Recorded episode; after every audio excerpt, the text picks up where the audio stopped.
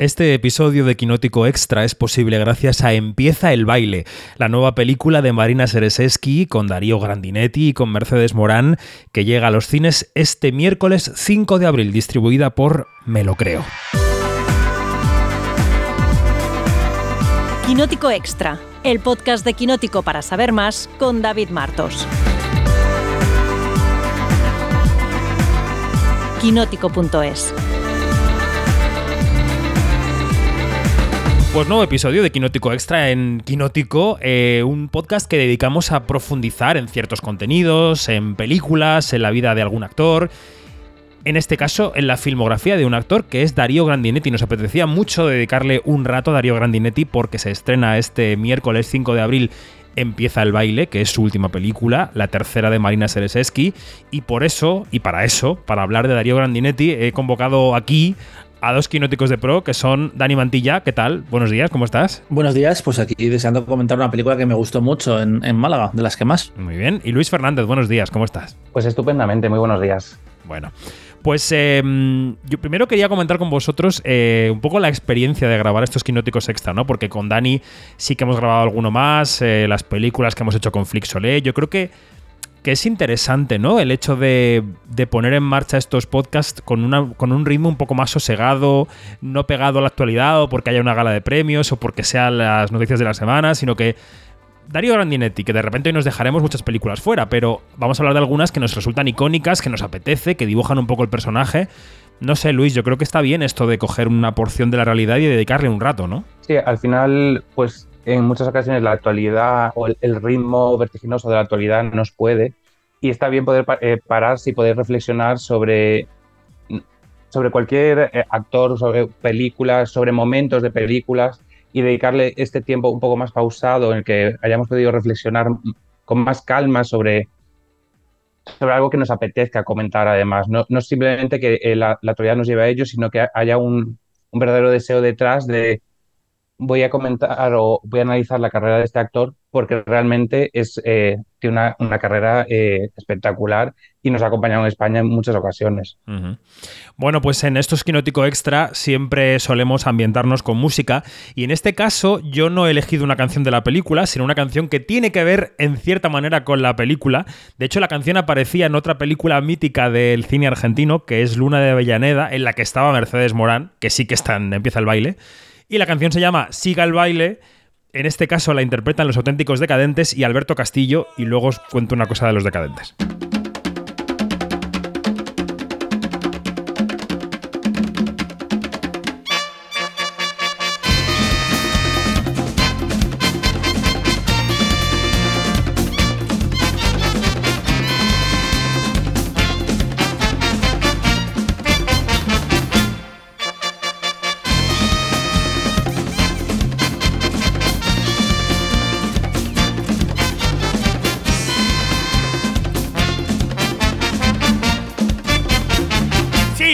Baile, siga el baile, es la tierra en que nací, la comparsa de los al compás del tambor.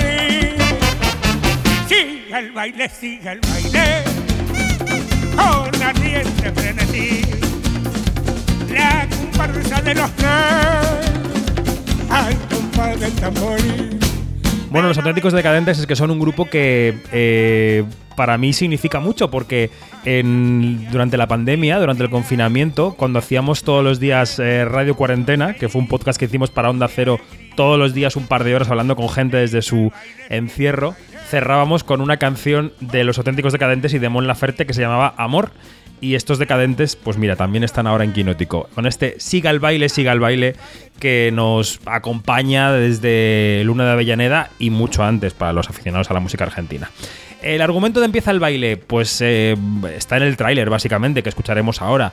Un bailarín de tango que es Darío Grandinetti, vive en España hace muchos años, ha formado aquí su familia eh, reniega un poco de todo lo que significa su pasado argentino y de repente le llega la noticia desde su tierra natal de el suicidio de su compañera de baile mítica a la que interpreta Mercedes Morán. Se lo dice o se lo transmite su amigo em, eh, al que interpreta Jorge Marrale.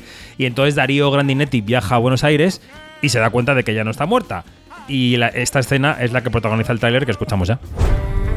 Hace 39 años tuvimos un hijo. No es verdad. Quiero ir a Mendoza a conocer a mi hijo y quiero que vos me acompañes. ¿Y esto qué es? Yo te prometo que en dos días está de vuelta. ¿Pongo la radio? Sí. ¿Y vos cuándo le vas a contar lo tuyo? Yo no sé si se lo voy a contar. Hicimos un trato. La verdad, hermano, lo linda que era. ¿Qué era, no? ¿Qué es? Bueno, y ella le lía, o le lían entre Jorge y el personaje de Mercedes, para embarcarse en un road trip y conocer al hijo que ella nunca le dijo que iba a tener con él, ¿no? Y que ha crecido en una parte de Argentina, ta, ta, ta, ta, ta. Bueno, eh, a ver, Dani, el argumento de la película, ¿qué te parece y qué te parece la película en general? Pues eh, no tenía eh, muchas referencias de, de empezar el baile antes, antes de verla porque eh, estaba un poco desfocado, así entre comillas, con Marina Sereleski, porque Sereleski, que había hecho dos películas muy distintas en La Puerta Oscura y, y en Lo Nunca Visto. La Puerta y esto Abierta. De que se fuera La puerta oscura. La puerta abierta, no. La puerta, Puerta oscura, Oscura es un feroz. feroz en, en- en Málaga, que es que está todo relacionado realmente. La puerta abierta, eh, que era más un, un drama, y lo nunca he visto, que era más un- una comedia. Y esto nos llevaba a un eh, registro muy diferente, como empieza el baile. Una película que además está ambientada en su Argentina natal. Y yo tenía curiosidad, eh, pues, sobre todo por la pareja protagonista, por Darío Grandinetti y Mercedes Morán, aunque después Jorge Marrale eh, se ha presentado como una revelación absoluta y, le dieron la Biznaga de Plata muy merecida en el Festival de Málaga. Pero tenía curiosidad por esa película de, de reencuentros y porque también yo soy muy pro de historias de la tercera edad, ¿vale? Que mis amigos se meten conmigo porque es que a mí me das un Grace y Frankie o, o un El método Kominsky y yo me vuelvo loco. Está muy bien. Eh, bueno, se llevó la película también un premio del público, con lo cual hubo parroquia que la aplaudió en Málaga. A ti, antes de entrar directamente al personaje de Darío Grandinetti, Luis, ¿qué te pareció Empieza el baile? Pues la verdad es que eh, yo también fui completamente a ciegas al, a ver la película y la disfruté enormemente. Eh, creo que tiene un, gran trío protagonista, la química entre ellos funciona estupendamente y que la historia tiene, el guion está trabajado de una forma que al final, eh, en una historia que podría ser algo rocambolesca, al final acaba ganando al espectador a base de sinceridad de, sus protagonistas, ¿no? Y un poco como le pasaba a Dani, y pensando en él mientras la veía, de hecho, eh, aplaudía un poco eh, estas historias donde los cuerpos maduros se expresan, tienen anhelos, tienen, expresan su sexualidad. Un poco lo que hablaba Dani hace, hace unos meses cuando eh, nos hablaba de Mama Cruz, pues un poco en esta liga de películas que nos hablan de, de unos cuerpos maduros que siguen expresando deseo, que eso siempre, siempre es interesante de ver. Venga, vamos a elegir cada uno una escena de Darío Grandinetti en esta película y luego abordaremos su perfil como actor. Dani, ¿tú con qué escena te quedarías? Pues yo me quedo sobre todo con el reencuentro que tienen Carlos y Margarita, esa expareja de tango, eh, cuando él viaja hasta Argentina para eh, honrarla después de haber muerto descubre que eh, en realidad no estaba muerta, que era todo una, una trampa para hacerle viajar y reencontrarse. Eh, a lo largo de la película descubriremos por qué y hacia dónde va esta relación. Pero a mí me encantan esos primeros encuentros de la pareja donde ves las chispas, las chispas saltar y entiendes de dónde viene eh, esa tensión que hay ahora, pues viene del amor que había entonces y de la pasión que había. Y esos choques constantes, esos ataques tan graciosos que tiene Mercedes Morán a Darío Grandinetti, que por cierto ellos habían trabajado juntos por primera vez hace 20 años en una película llamada Próxima Salida, más coral, y que aquí han tenido la, oportunidad de hacer una de esas parejas como muy emblemáticas y, con esos diálogos del Hollywood clásico y que después se han mantenido vivos en, el cine a través de la comedia romántica, sobre todo como género, um, y, y que les permite lucirse muchísimo. Bueno, pues con esta larga introducción escuchamos la escena. Mira que era linda la guacha. ¿A quién le decís guacha, viejo choto?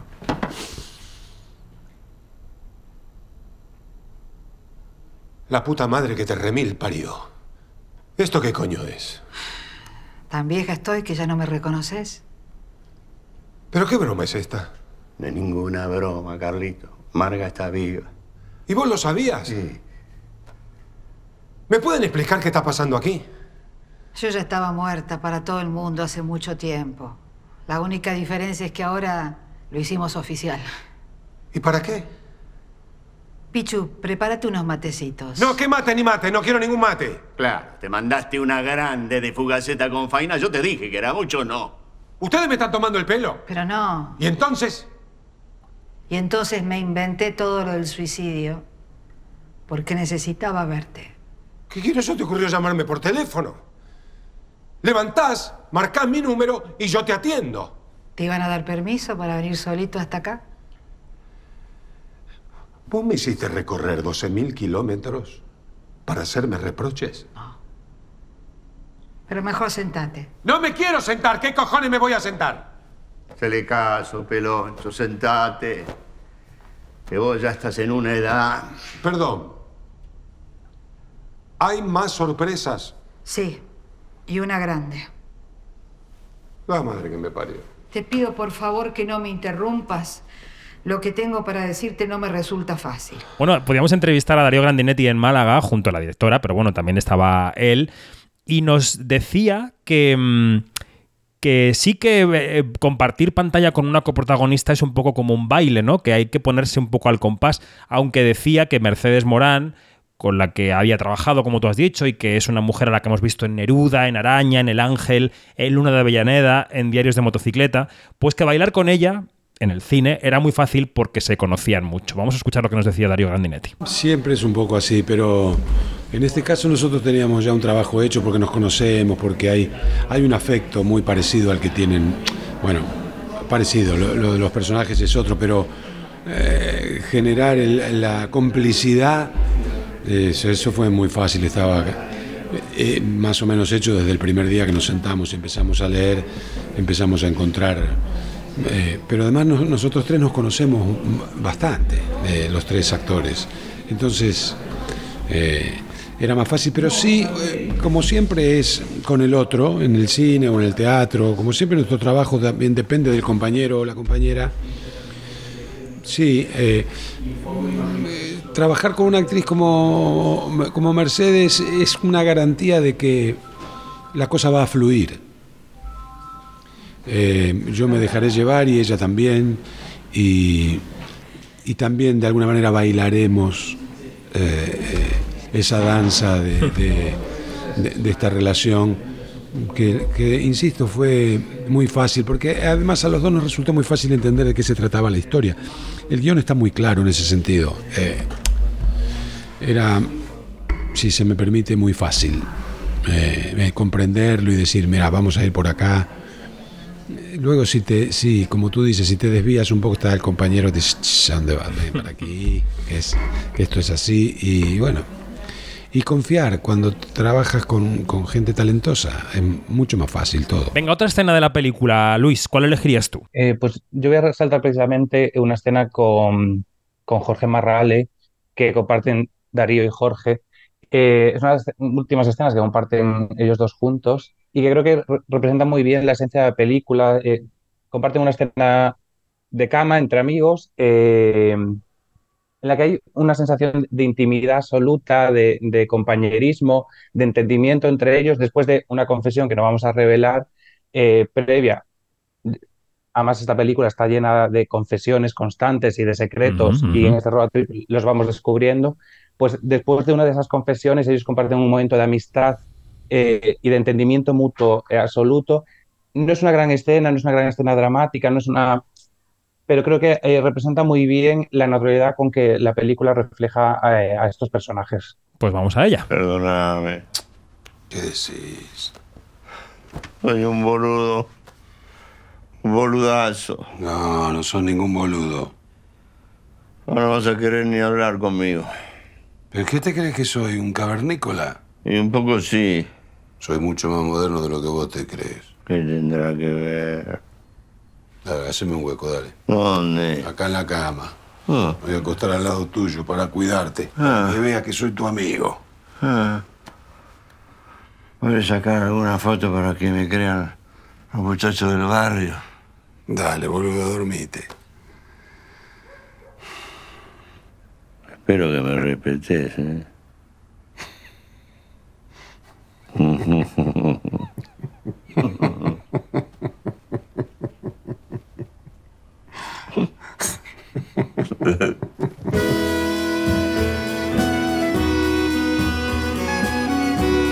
Quería también destacar otro fragmento de nuestra entrevista con Grandinetti, que está en quinótico.es para todo el que quiera escucharla. Y Grandinetti hablaba de otro de los temas de la película que al final es la nostalgia y el desarraigo, ¿no?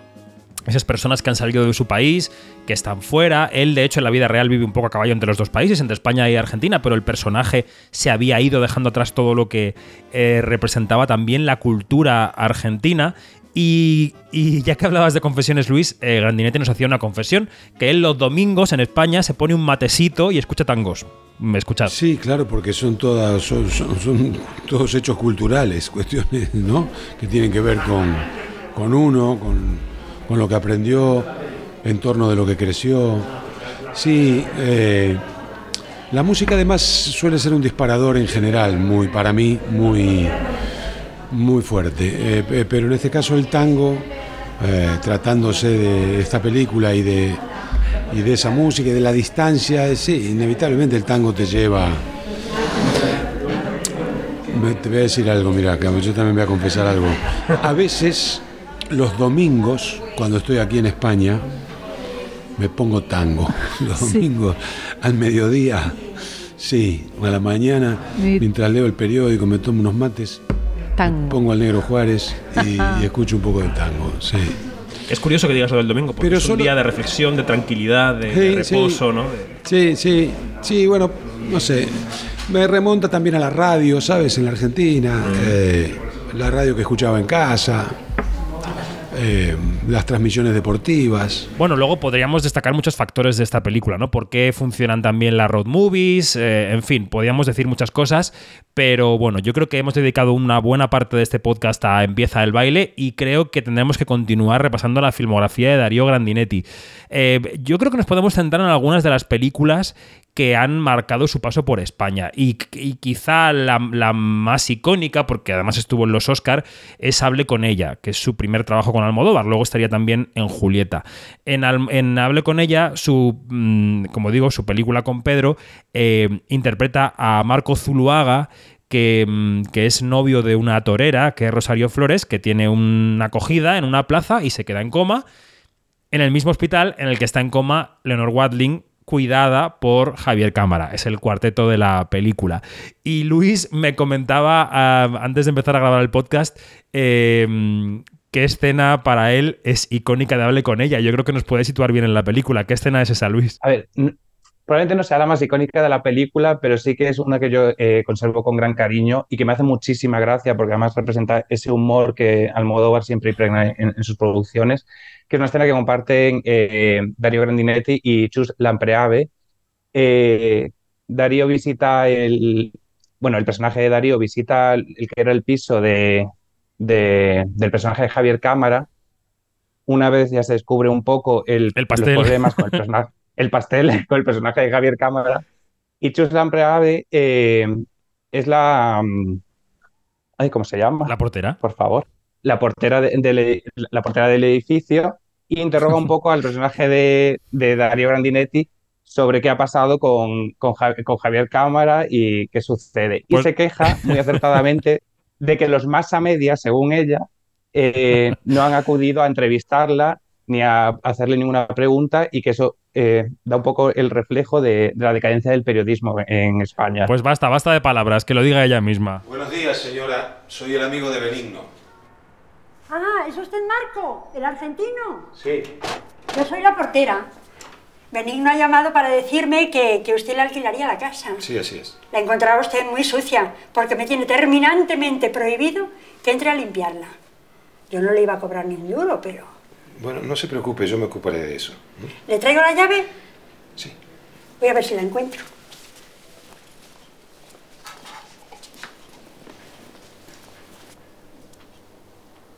¿Le ha visto? Sí, ¿Y cómo está? bien. El pobrecillo ni ha tenido suerte ni en la cárcel. Qué poquita publicidad se le ha hecho.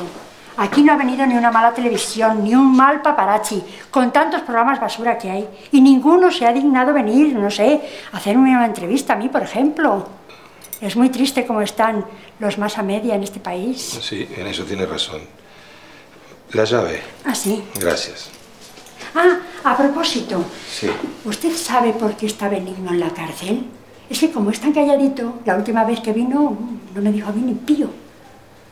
Benigno es inocente. Bueno, inocente sí, ya lo sé. Pero, ¿inocente de qué? No lo sé. Que no lo sabe, claro que lo sabe y no me lo quiere decir. Pero yo se lo sacaré. Vale. Hasta ahora, señora. Si necesita algo, ya Gracias. sabe. Sí.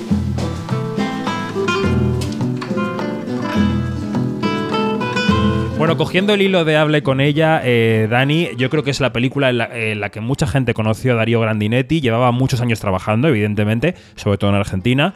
Pero, ¿qué, tipo de actor es para ti, eh, Darío Dani, a la luz de esta peli? Hable con ella. Pues es un actor que controla mucho sus emociones. Eh, Luis, a la hora de elegir su momento favorito, eh, ha sido la comedia. Yo me voy al drama y me acuerdo sobre todo, aunque es una película que he visto bastantes veces, pero que ya hace años que no, que no he revisado, de, mm, de esa primera visita en, en prisión a, a Benigno, cuando básicamente eh, a- se hablan abiertamente de lo que ha pasado, del secreto de, de hable con ella, y creo que es un momento de humanidad alucinante. Y siempre que es un ha sido un actor como que actúa para adentro, igual que Darín me parece más externo y más grandilocuente, creo que. mm, que Grandinetti eh, suele ser más un, un actor, de, de- de- iba a decir de pocos recursos, pero no, de recursos más, eh, más sutiles.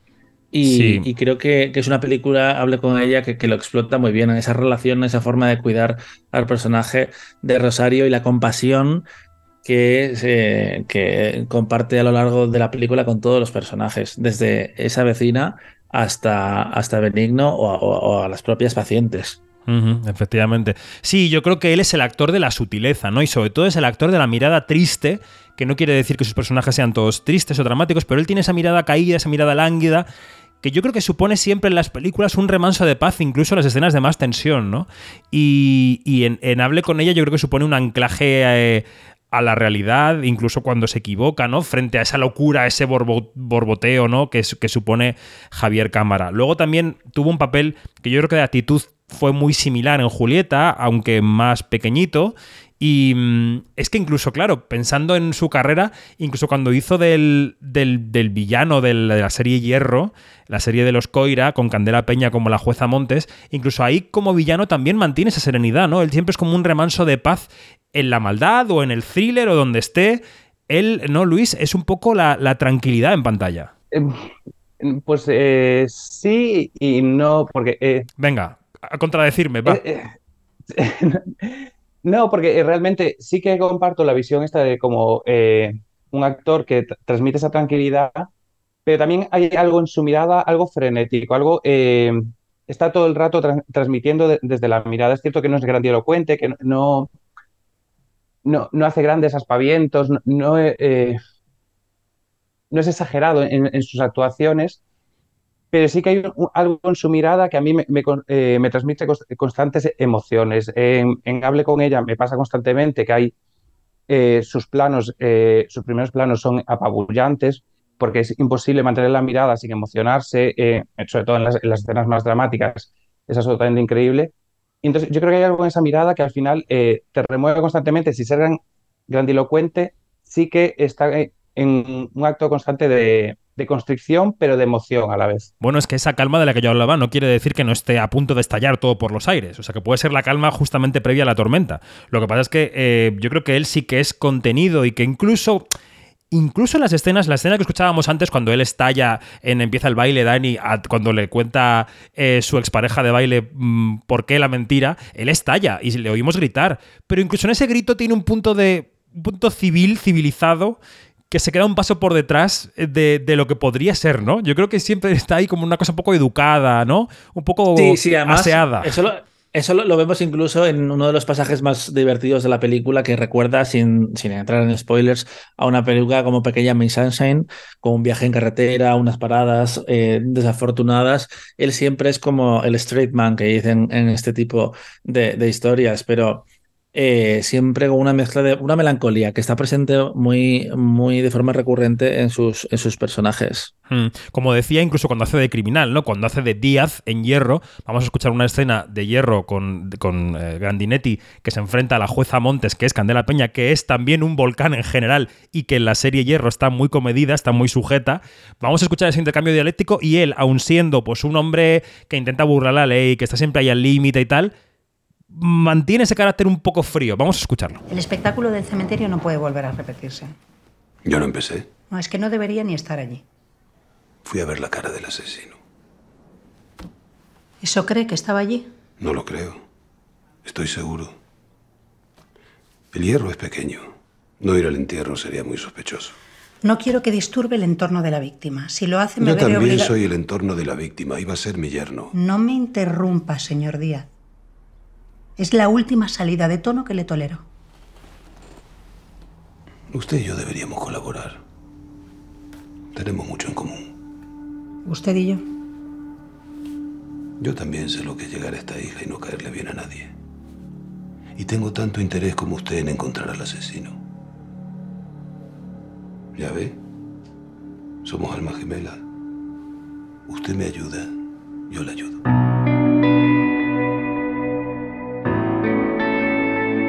Bueno, vamos a continuar en este repaso un poco impresionista, así de, pequeñas pinceladas de la carrera de Darío Grandinetti, las que más, las películas y series que más han marcado a este país, ¿no? Lo que le han marcado en la carrera española.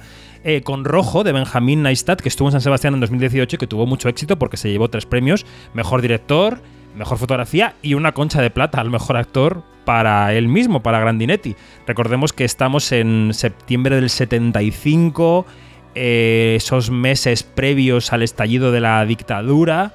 Eh, justamente ahora Argentina 1985 nos ha contado el post, pues esta película nos cuenta el antes en una ambientación casi de thriller de noir francés de los 50, como si fuera una película de Melville, ¿no?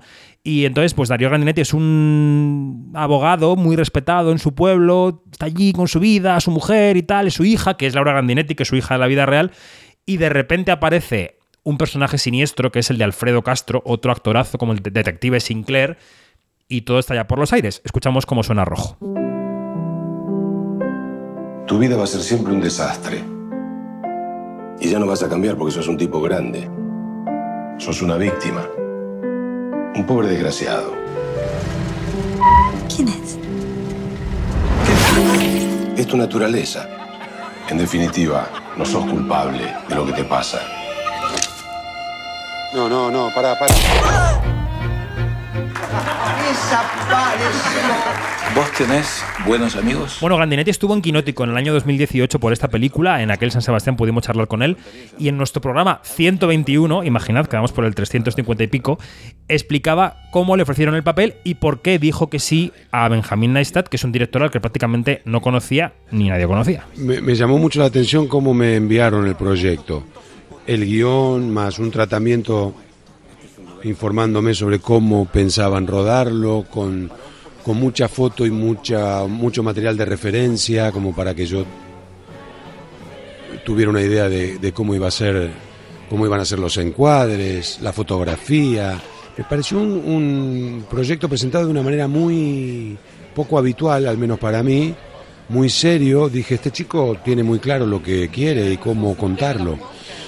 Y, y luego me empecé a leer el guion y me resultó muy atractivo. Porque habla de un momento muy especial de, nuestro país y, y lo hace de una manera muy original, como no se había hecho nunca. Esto de mostrar el caldo de cultivo de lo que después terminó siendo esa etapa tan dolorosa para nosotros. Eh, pero no es, eh, digamos, no es una, una película política. Eh, sí de suspenso, de género, de alguna manera, con un trasfondo político-social eh, muy, importante, muy conocido por todos nosotros. Y, e insisto, me pareció que estaba tocado de una manera fundacional, es decir, eh, el caldo de cultivo que se produjo en la sociedad civil. ¿Con qué sensación te quedaste cuando viste Rojo, Dani? Porque yo creo que estamos hablando un poco también de la misma línea que estamos, en la que estamos abundando, ¿no? De Darío Grandinetti, de un personaje con esa calma tensa a punto de estallar. Eh, pues rojo, mira, se me escapó en San Sebastián eh, y no la pude ver durante el festival y la recuperé durante la edición que hicimos eh, de lo que viene en, en Tudela, en, Na- en Navarra, eh, y me pareció impresionante. Me pareció una película eh, que era eh, 100% estilo, que mezclaba el cine de género con el cine de, de atmósfera, que tenía un rollo setentero, que precisamente era la época en la que estaba ambientada, pero que evocaba a la perfección esa época como de, de cambio en, el mundo, absolutamente, donde se abrazó la, la oscuridad y que nunca sabías muy bien qué estaba, qué estaba sucediendo.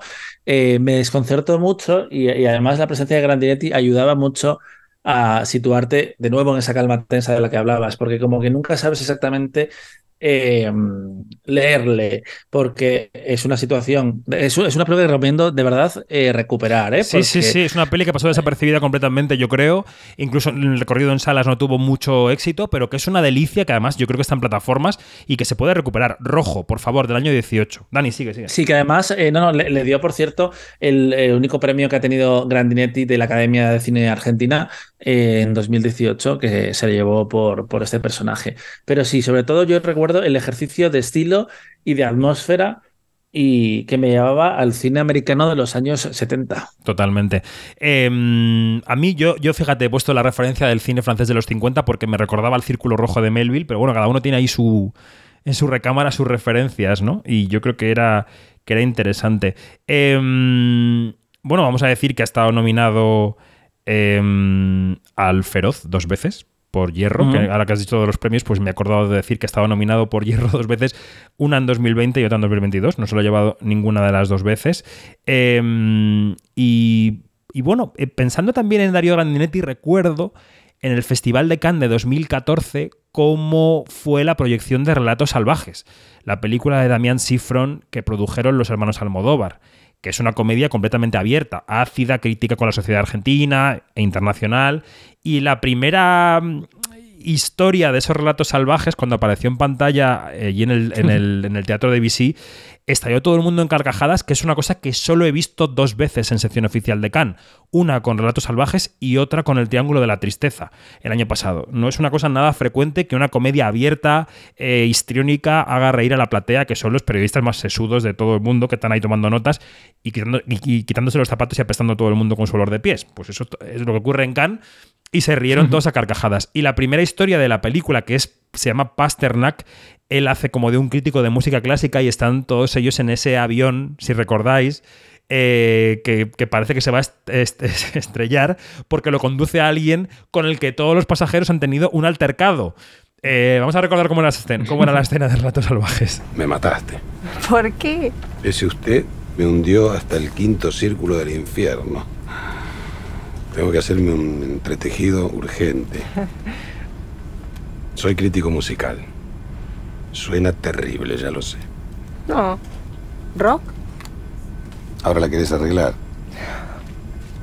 Clásica. Mira.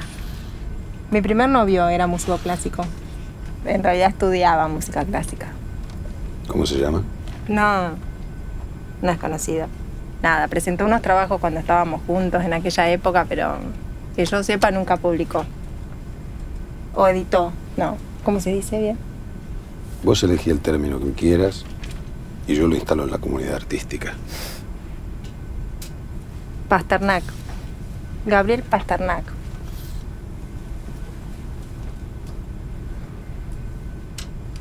Pasternak. De haberlo sabido te decía que era sepulturero y no crítico. Presentó su tesis en el concurso del conservatorio cuando yo era presidente del jurado. Lo defenestré. Sí, yo estaba con él en ese momento. Fue tremendo lo que le hicieron. Estuvo una semana en cama después de leer la reseña. Y a veces es así. Tengo que dañar la autoestima de un pobre infeliz para proteger los oídos de toda una población. Eventualmente puedo equivocarme, pero en este caso esto era un... un engendro impresentable. ¿Lo seguís viendo? No, no.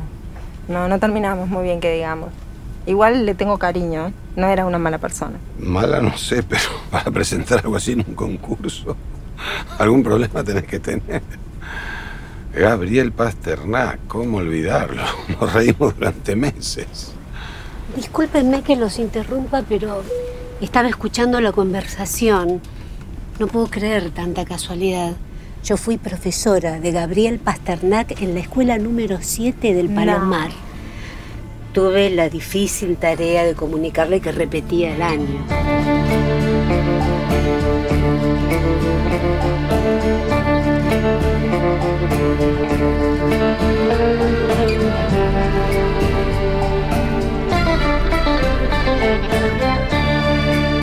Bueno, y yo, y yo creo que recientemente también podemos recordar La novia gitana, ¿no? Donde él eh, interpreta al personaje de Miguel, de Miguel Vistas, que es un hombre que está encarcelado por un crimen muy similar al que se produce al arranque de la serie. Y entonces, bueno, pues es.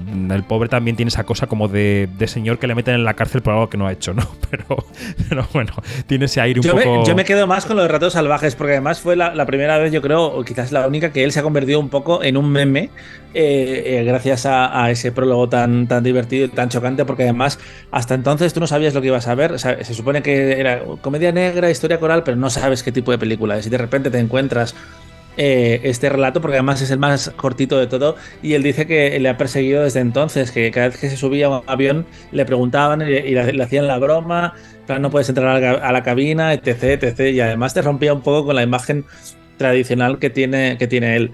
Eh, sí, sí, sí, es que además es una película muy divertida y es una pena que se fuera de vacío en, en Cannes, aunque después estuvo nominada a los Oscar, porque te recuerda un poco ahí los prejuicios que siempre hay con la comedia, que también pasó unos años después con, con Marenade y su peli Tony Erdman, que yo creo que es la, carcajada más divertida que he visto en, en Cannes, que también se fue de vacío, como que todavía les cuesta reconocer eh, el, el- la comedia como un género igual de, de digno. Sí, sí, el talento en la comedia es muy difícil de reconocer. Y ya digo, es verdad que sí, que la película de Maranade también puede haber sido otra de las comedias abiertas. Pero yo creo que Mm. la película de Maranade tiene, una, tiene un lado más dramático, Amargo. sí, amargo. En Mm. fin, bueno, vamos a recordar que Relatos Salvajes sí que se llevó el Goya a la mejor película iberoamericana, o sea que por ahí también estuvo recompensada. Y no puedo irme, aunque ya suene de nuevo la, la canción de fondo de Siga el baile, eh, sin decir lo que me ha dicho Janina al oído al saber que grabábamos este podcast. Este podcast me ha dicho, no puedo estar, pero no podéis no mencionar El lado oscuro del corazón del año 92 de Eliseo Subiela, que es la película que le hizo como actor, que le dio a conocer en Latinoamérica y tal. Digo, bueno, pues vale, muy bien, Janina. Nomi- o sea, nombrada la película El lado oscuro del corazón. Hay tantas que no estamos nombrando que yo creo que, bueno, que nos ha quedado un fresco de por 6 cierto, 7 cosas. Sí. David completo el fresco con un título más que es Televisión por la, por la inclusión que le dio el Emmy Internacional en, en el año 2012. Pues también, también. Con esto son 7, 8 títulos que alguien puede ponerse en casa un fin de semana para acercarse a la figura de Darío Grandinetti. Y si quieren completar en cine, ya saben que desde este 5 de abril empieza el baile en las salas españolas. Dani, Luis, gracias. Un abrazo. A ti. Chao, chao. Adiós.